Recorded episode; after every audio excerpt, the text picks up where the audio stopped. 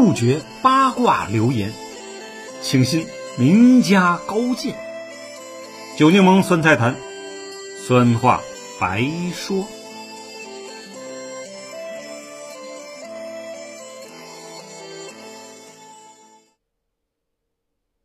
朋友们，大家好，我是酒柠檬。今天呢，我们讲回顾二战，希特勒蓝色行动，高加索石油争夺战。最近呢，因俄乌争端导致国际石油价格在高位运行，国内九十五号油价已过九元，而九十八号油价呢超过十元一升。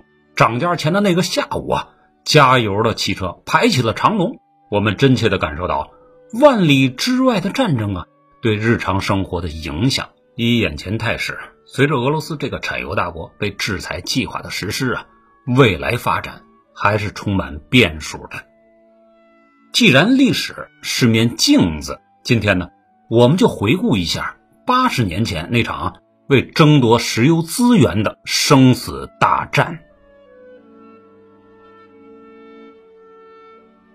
第二次世界大战前呢，各个工业国就已经认识了石油的重要性。那时候的石油版图啊是什么样子的呢？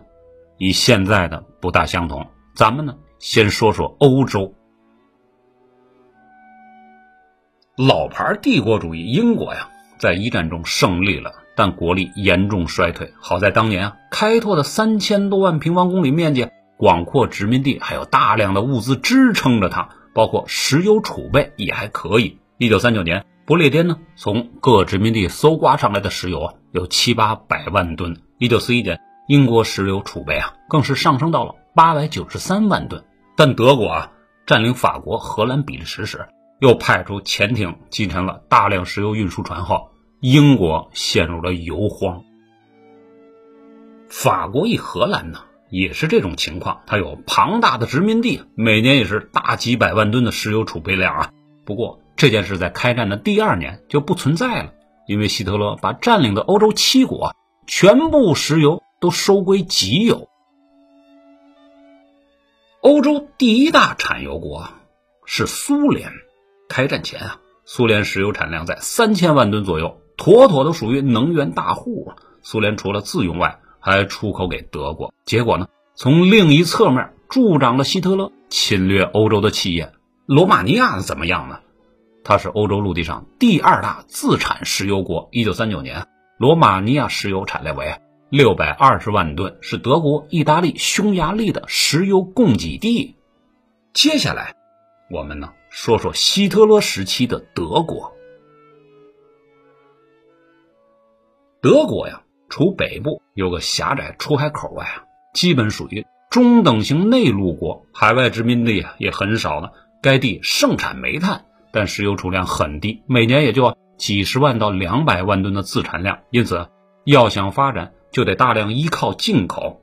东南方向的罗马尼亚是德国的最主要石油伙伴。依存度高达百分之九十以上。另一个石油进口国就是苏联，每年一百万吨左右的样子。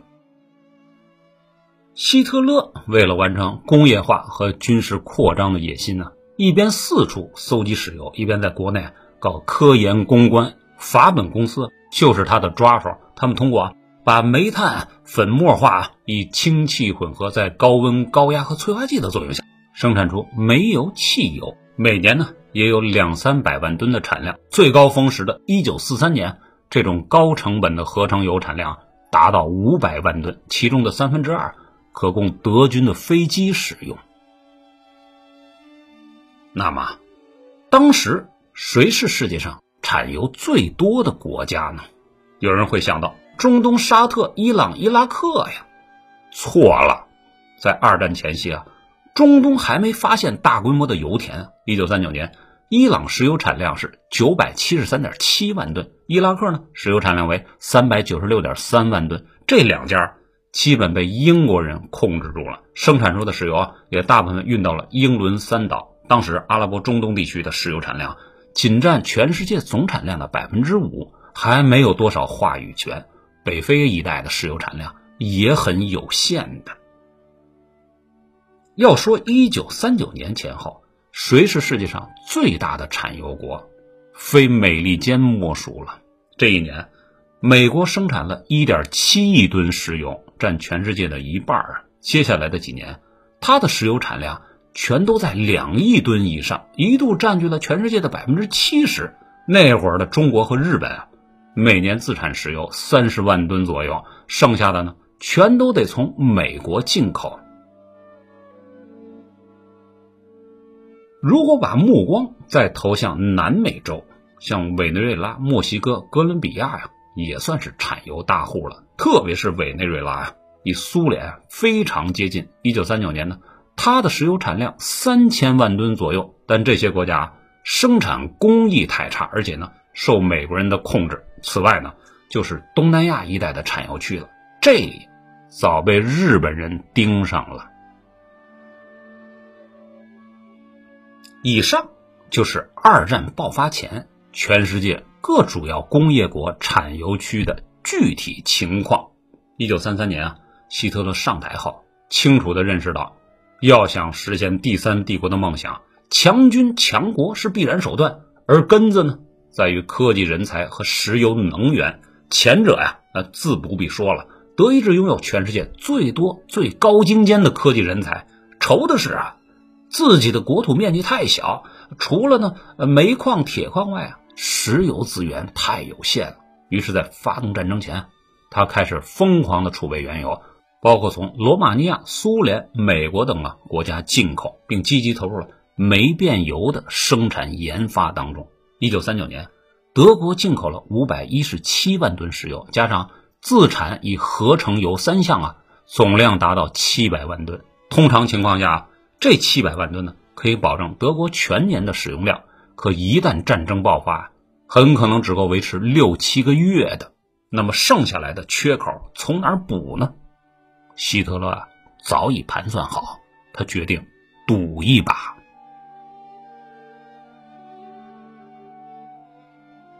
一切准备就绪，在兵不血刃以及一连串的外交恫吓下呀，德军在一九三八年迅速占领奥地利、捷克斯洛伐克地区。一九三九年九月，闪击波兰成功，瞬间呢。激发出了他的胃口。随后的一年中啊，包括荷兰、比利时、卢森堡、法国、挪威、丹麦啊在内的七国呀，都瞬间土崩瓦解了。希特勒收获了什么？他从这些梦游般的国家里抢得了八百八十万吨石油储备，简直是喜上眉梢啊！这说明他赌对了，又可以发动接下来，也就是一九四一年的战争了。大家还记得啊？一九四零年，英法联军啊，敦刻尔克大撤退吧？为什么到嘴边的肥肉不吃，却要按下暂停键呢？目前为止，各种解释五花八门。九柠檬认为啊，有两点要特别提出：一是呢，欧陆上的国家基本被德国占领了，该抢的也抢了；西北方向岛国英吉利没啥资源，把几十万大军放回去，吃英国喝英国。不到一年就会出现骚乱。另一方面呢，德国还没有啊同美国翻脸呢，而英国又是老美的传统盟友，打狗还得看主人呢嘛。万一全歼了敦刻尔克的英法联军，美国会是什么反应呢？提前参战呗。说实话，当时的德国从军力和财力都无法与老美抗衡的，万不得已啊，不去招他上火。此时的美国人。正在实行门罗主义，即孤立政策，隔岸观火，买我的石油、武器、粮食，大发奇财，何乐而不为呢？这不是揣测啊，而是事实。随后啊，德国的海狼潜艇击沉无数艘美国的运输船，对方都没有翻脸，就足以说明问题了。依照希特勒的如意算盘，打击资源贫乏、没有石油的英伦岛国啊。会死不少德国士兵的，自己的海军一般般，制空权呢也没有完全拿到，不如困死英国人，弄不好英国佬很可能会妥协甚至投降。关键时刻，新任首相丘吉尔顶住了国内投降派的压力，最终借助美国人的力量反败为胜。不过啊那是后话了。我们再看呢。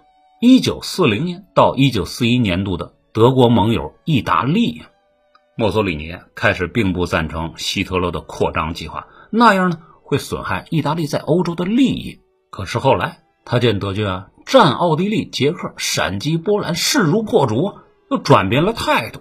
有肉大家一起吃啊！你吃北边的，我吃南边的，也包括啊传统殖民地北非地区。但是您能不能先提供点油料呢？当时的意大利啊，也是从罗马尼亚进口石油的。一九四零年，意大利的海军库存油料为一百八十万吨。当时墨索里尼啊估算了一下，海军要是全部出动啊，每月的消耗就是二十万吨石油，那些库存。只够坚持九个月的墨索里尼攻打希腊，也是为了打开石油通道。可这帮子凯撒大帝的后裔啊，做披萨饼、意大利面条、唱情歌倒是一流，而，打仗能力已经退化了。希特勒啊，看在昔日盟友，同时墨索里尼手上啊数量众多的军队面上，还是拨给了他一批油料。后来索性啊，派出装甲部队、山地作战部队。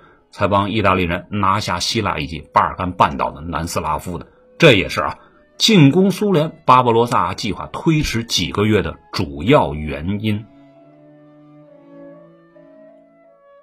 就目前解密资料看，德国进攻苏联，斯大林呢至少有五处情报来源，两处呢来自欧洲情报机构，三处来自远东地区。如果再具体点啊。后三处情报分别来自蒋介石戴笠军统情报机构、苏联驻日本的佐尔格情报小组以及延安毛主席亲自派发的绝密电报。但斯大林认为，这么多情报被泄露出去，希特勒盖世太保是干什么吃的呢？因此，他一面感谢各方，一面加强军备，一面呢继续与德国维持友好状态。根据苏德贸易啊贷款协定。德国人从一九三九年开始从苏联进口石油一百万吨，一直到一九四一年战争爆发前，苏联人一直认真履行着供货商的角色。一九四一年上半年，苏联还向德国提供了二十八点三万吨石油呢。呃，就是在一九四一年六月二十二日战争爆发当天呢，一列满载物资的苏联列车还在开往德国的路上。对于此点，我们只能说。斯大林太过盲目自信了。关于这段离奇的故事，还有许多鲜为人知的秘密啊！我在《特工谍战》系列里有清楚的描写，以后呢会讲给大家听的。以盟友意大利联手拿下西欧、北欧、中欧、南欧后，希特勒的野心的确膨胀了。前两年的仗。打得太过顺利，人死的也不多，财富和地盘抢了不少，也包括巴黎卢浮宫里的名画艺术品呢。这希特勒年轻时号称是画家嘛，喜欢这玩意儿，统统运走。此时啊，他的理想是《我的奋斗》一书中写的，为德意志寻得生存空间。眼下这个生存空间还不够大，向东看，两千多万平方公里的苏联，为何不顺手拿下呢？按照参谋总部以及各个军事战略家的判断，处于工农交替时期的苏联红军啊，纵有千万人，也敌不过德意志五百五十万大军的钢铁装甲和顽强斗志。于是，举世震惊，人类历史上千万级别最大规模的战争打响了。数据显示，一九四一年。德国石油储备为八百一十万吨。为了在第一波次啊近三百万大军的进攻下一举击垮苏联红军啊，德国总参谋部啊做了详细的分兵三路全面突击作战计划，即北方集团军群七十一万人进攻涅林格勒，也就是圣彼得堡，目的是封堵苏联北方出海口，同时打掉呢苏联人的精神偶像城市。中央集团军群一百零二万人，目标直指首都莫斯科，作战目标是打掉苏联人的抵抗意志，拿下首都，签城下之盟。第三路呢，就是南方集团军群一百零一万人，这是捞干货的，拿下乌克兰大粮仓啊。接着是高加索产油区，没粮没油的苏联以及西欧各国啊，只有投降的份儿了。另外，希特勒还有个打算，那就是打下乌克兰基辅、哈尔科夫、罗斯托夫。南下占领克里米亚、塞瓦斯托波尔港口，也就控制了黑海。接着呢，向东夺下高加索大油田利用里海船运优势，以伊朗、伊拉克千万吨级的产油区啊连通，把英国的石油幻想彻底击碎，逼其投降。这一战略不能不说有一剑封喉的威力。果然呢，希特勒在列宁格勒、莫斯科啊北中两路啊进攻，俘虏上百万苏联士兵，取得绝对优势时啊，他突然抽调大量飞机、坦克部队啊支援南方前线，目的呢正在于捞取干货。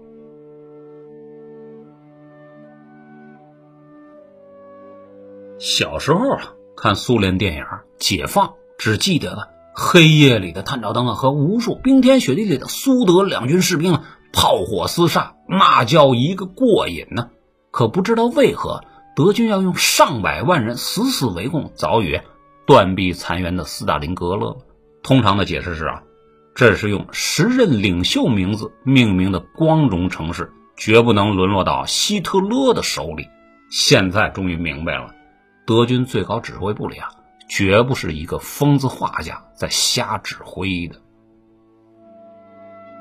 斯大林在一九四二年第一次大反击失败后啊，他的南方防御战线再次出现巨大漏洞。曼施坦因呢，利用史上陆地最强列车炮古斯塔夫啊轰塌克里米亚塞瓦斯托波尔要塞，扫清前进障碍后啊，德国人装甲汽车在南方草原上快速推迟。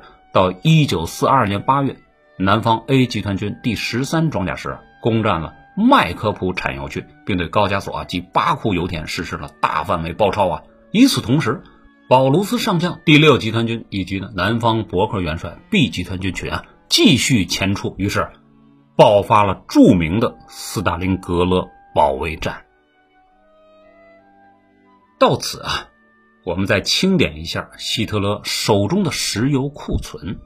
一九四二年呢，德国石油储备为七百五十万吨，可对于南方 A、B 两集团军群来说啊，此时只剩下七十九万吨油料了，满打满算能坚持一个月。而罗马尼亚油田，早被苏军渗透并联合英美开始轰炸，两年后全部摧毁和占领。现在，国内几百万吨的合成油，两百万吨自产油。就是希特勒唯一的能源依靠，而战争需求量每年不低于一千一百万吨呢。只有打下高加索，实施蓝色行动计划，战场局面才会有转机。高加索地区在欧亚历史上从没扮演过主角。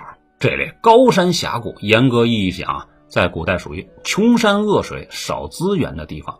一八一三年，高加索地区的阿塞拜疆被并入了沙俄版图。一八七零年啊，开始了工业开采石油。一九二二年，阿塞拜疆成为苏联的加盟共和国后，首都巴库设立了许多石油化工、石油机械部门。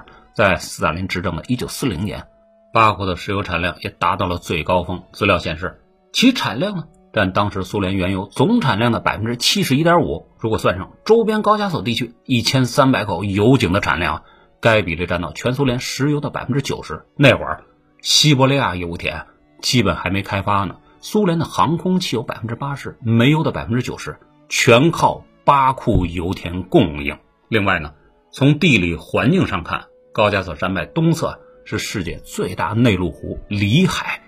里海的北岸城市阿斯特拉罕呢，曾是原蒙古金章汗国的旧都。沿伏尔加河北上，不远处就是斯大林格勒。高加索、巴库地区的石油只能通过这座城市才能运到俄罗斯腹地，所以双方各投入两三百万大军，拼争死夺呀，守住该座城市就保住了能源补给线。若要让希特勒占领，那么整个苏军就全部变成了轻步兵，这场仗也就没了悬念呢。为此，苏联最高统帅斯大林对负责巴库油田的负责人。巴伊巴科夫下了道奇怪的命令：坚壁清野，八月初运走全部成品油，保护好油田，否则枪毙你。如果巴库被德军占领，要立即摧毁周边一千三百口油井，并保证收复后随时可以恢复生产，否则同样枪毙你。这简直是奥数竞赛题呀，太难了。当时啊。全苏联已经下达了动员令，十六到五十五岁的男子都得应征入伍。留在巴库的，除了些工程技术人员、火车司机外啊，基本都是妇女在干活。他们倒不用去与德军拼命，但采炼石油、摧毁油田的重任啊，能承担得了吗？这是个重大考验。但苏联大妈们的顽强精神，从侧面弥补了苏联军队战力的不足。当前方部队崩溃，德国呢装甲集团军深入到高加索地区时，巴伊巴科夫带着仅有的男性，以数万俄罗斯妇女啊，用紧急调来的水泥灌入了一口口的油井。平均深度达二十米，这个工作量难以想象啊！他们居然做到了。战后啊，巴伊巴科夫升任为苏联能源部部长。当占领巴库及周边麦科普油区的消息传到了希特尔手里时啊，这些纳粹军官们高兴坏了，举杯庆贺。可接下来的事儿又发生了反转，更多的炼油厂被炸了，油井被水泥封死。整个突击集团每天只能从边边角角搜集到十吨左右的原油，还不够塞牙缝的呢。随后发生的，大家都会想到，希特勒呢调集了一大批的工程技术人员，包括特别组建的一万五千人的石油旅啊，来到了高加索重新打井钻探。这不是瞎掰吗？战争的杰作会给你留时间吗？一直到一九四三年初，这类的油井产量仅仅恢复到日均八十桶，等于没有啊。随后，苏军的一次大反击夺回了巴库油田。当然，苏联人也短时间无法采到了石油了。不过这时候，地球另一边的老美早已参战两年了，苏联、英国的石油补给有了着落。巴库反击战的当年，盟友意大利投降了。一九四四年，铁杆罗马尼亚也反水了。德国人啊，完全没了后援，失败已成定局。一九四五年，苏军攻入了柏林，希特勒自杀身亡。统帅部呢四处寻找，终于找来了一百多升汽油，点燃了二战元凶希特勒的尸体。那么你会问，这一年德国的石油储量有多少呢？很遗憾，没有留下统计资料。上一年啊，也就是一九四四年，德国的石油库存四百七十万吨，但是他们。却生产出了飞机三万九千八百零七架，坦克呢一万八千四百零一辆。可因为燃料严重短缺啊，只开走了七千九百辆坦克。到一九四五年呢，德国的天空啊只有六百到一千架飞机还能勉强升空，库存油料几乎为零。那些完美的战场大杀器啊，要么被炸毁在工厂，要么被盟军全部缴获了。这就是啊。发生在上世纪中叶的欧洲，以希特勒蓝色行动计划为核心，并彻底失败的石油争夺大战。好，今天的节目呢就到这里，我是九柠檬，期待您明天接着收听，拜拜。